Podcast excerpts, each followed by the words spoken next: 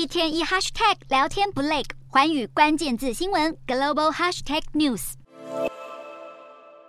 主打会员制的美国零售巨头好事多传出又要调涨年费，专家预测，根据过去模式，涨价时间点可能就在最近。好事多财务长加兰蒂被问到相关问题时，间接证实说涨价只是时间问题。二零一七年调涨时，普通会员年费从五十五美元涨到六十美元，行政高级会员年费则是从一百一十美元调涨到一百二十美元。涨幅大约九趴，台湾则是在二零一六年时就已经涨价过，涨幅大约百分之十。当时日韩两国也跟进涨价，虽然财务长已经暗示涨价的可能性，但是涨价时间点迟迟未公布。而各国好事多年费是否会同步上涨，美国好事多也还没有给出答案。针对这周公布的第二季财报，好事多财务长解释不如预期的原因是通膨居高不下，消费者减少非必需品支出造成。像是电子产品和珠宝，在二月和当季财报表现都最差。即使财报成绩不尽理想，好事多在中国仍然扩大展店。好事多自二零一九年在中国上海闵行区开了第一家分店，造成轰动后，今年三月在上海浦东的分店也在准备试营运。浦东店的面积会比第一家更大，高达一点五万平方公尺，提供近千个停车位，希望会吸引更多消费者。下半年还会有宁波店和杭州店开幕。连同上海两家和苏州店，届是中国就会有五家分店，